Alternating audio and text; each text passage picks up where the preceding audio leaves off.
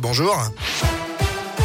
Bonjour Bastien, bonjour à tous. À la une de l'actualité, le grand chelem du 15 de France en rugby où il est bleu ont hier soir remporté le tournoi Destination s'imposant au Stade de France 25 à 13 contre l'Angleterre.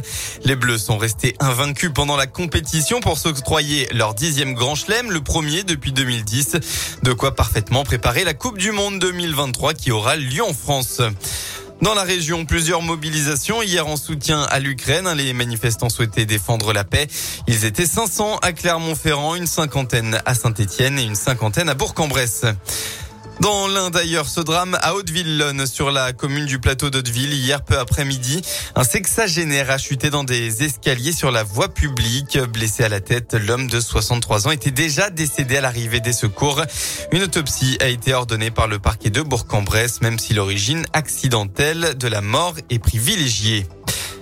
Le chef de l'État à Toulouse aujourd'hui, Emmanuel Macron sera présent aux cérémonies de commémoration du dixième anniversaire des attentats perpétrés par Mohamed Merah qui avait fait sept morts. On y retrouvera notamment le président de l'Israël, Isaac Herzog, et les anciens présidents François Hollande et Nicolas Sarkozy. L'aventure The Voice continue pour Kevin. Hier soir, dans la sixième émission des auditions à l'aveugle, le chanteur originaire de Roanne a convaincu de coach avec sa belle reprise du dernier jour du disco de Juliette Armanette. Il s'agit de Florent Pagny et d'Amel Bent. Celui qui rêve de représenter la France à l'Eurovision est dans l'aventure The Voice et va pouvoir montrer de quoi il est capable pour atteindre cet ultime objectif.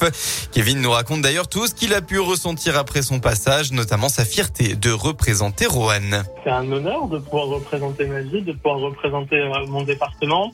En plus, j'ai la chance de pas être le seul dans mon département. Cette année, il y a aussi Léna Mère.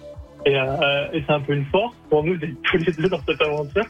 Et euh, parce qu'on se soutient, évidemment, on est tous les deux de la Loire, donc on essaye de se pousser mutuellement. Non, non, c'est vraiment un honneur et, j'espère que peut-être je pourrai représenter ma ville le plus longtemps possible. C'est un rêve qui se réalise de pouvoir aller encore plus loin. C'était déjà un rêve d'arriver sur cette scène. C'est quelque chose de merveilleux. Et puis un petit peu de fierté aussi. Puis j'ai pensé à, ma famille qui, qui me regardait et hâte de continuer. Le Rouennais de 29 ans a finalement choisi le taulier Florent Pagny et participera donc au battle de The Voice dans les prochaines semaines.